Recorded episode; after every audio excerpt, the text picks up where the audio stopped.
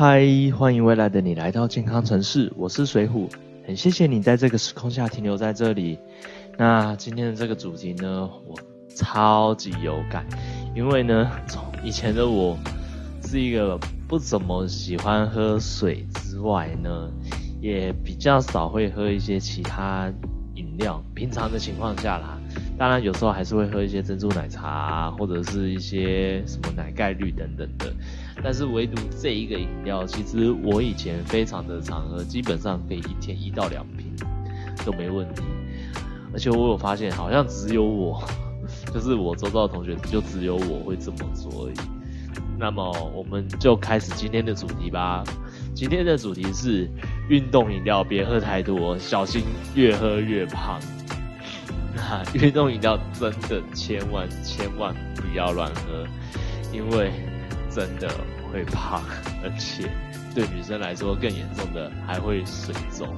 对，那运动饮料呢？因为现在我们市售的运动饮料其实真的是为了好喝这件事情，所以含就是它的糖其实会摆的非常的多，那这样子才会有好喝的感觉嘛。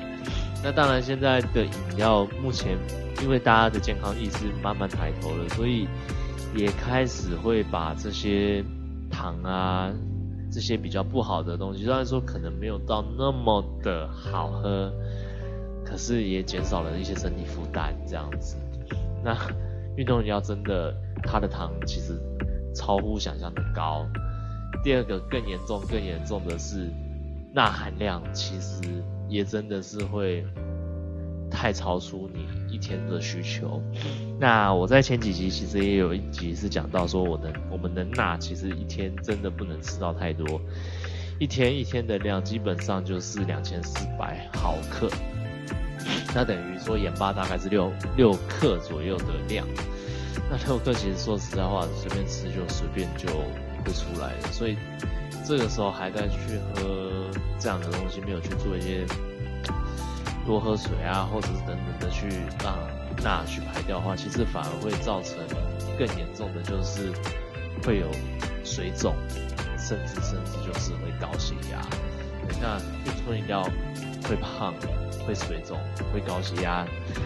呃，不是说运动饮料不好，但就是要去知道说我要在怎么样的时机去喝，这样才是一个一个健康的观念。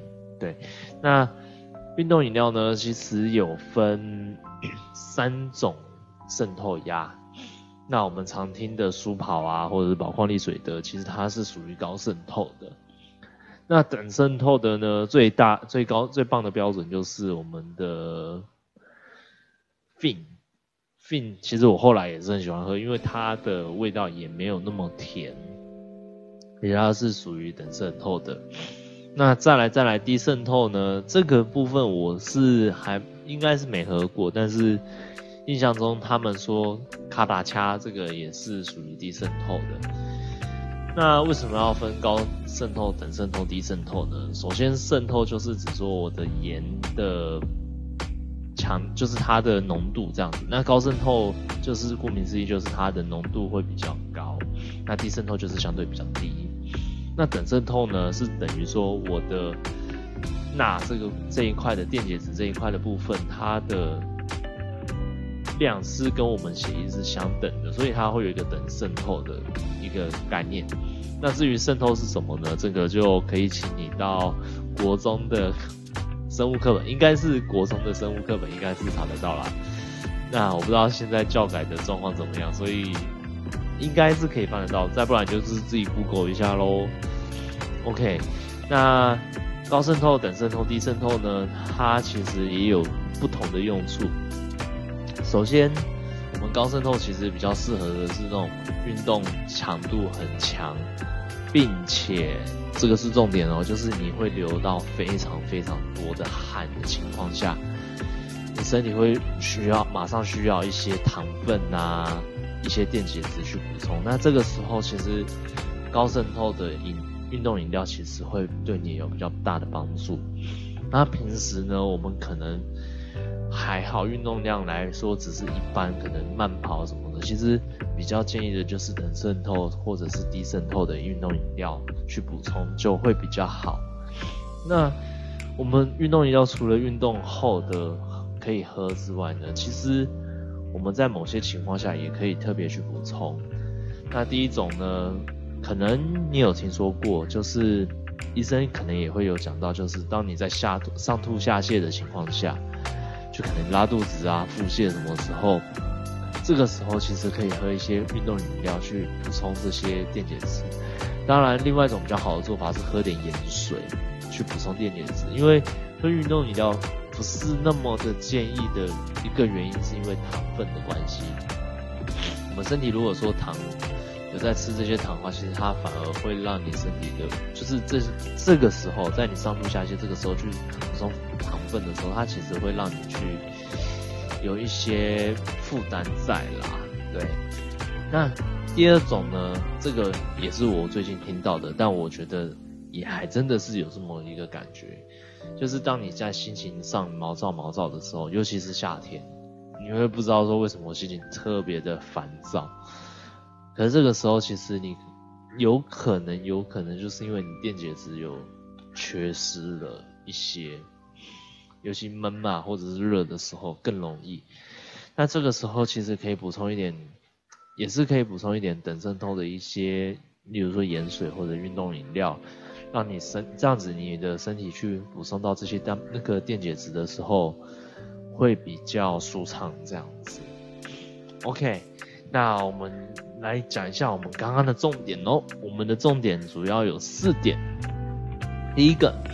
我们运动饮料千万千万不要乱喝，因为它除了会胖、会水肿之外呢，如果你本来就是一个重咸的人的话，其实还有可能会有产生一些高血压的问题。像我当时就是。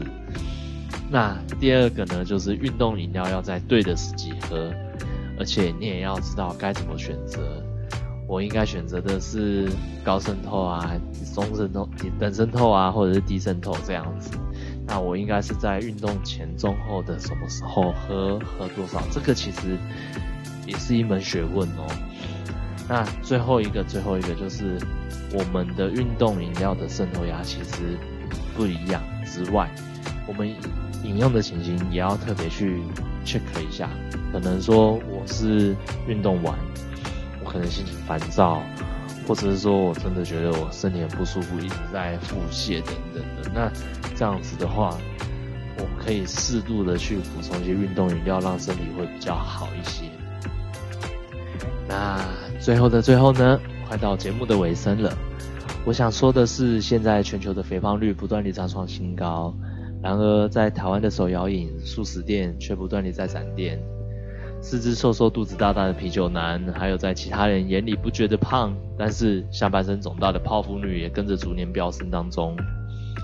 二零一九年的十一月，我带着将近一百公斤的体重和满是红字的健康报告找到了我的减重教练，结果我只用了不到半年的时间减去了三十五公斤，体脂率从三十二点八趴来到了十五趴，维持到现在。现在呢，我有一个三或六个月的个人专属计划。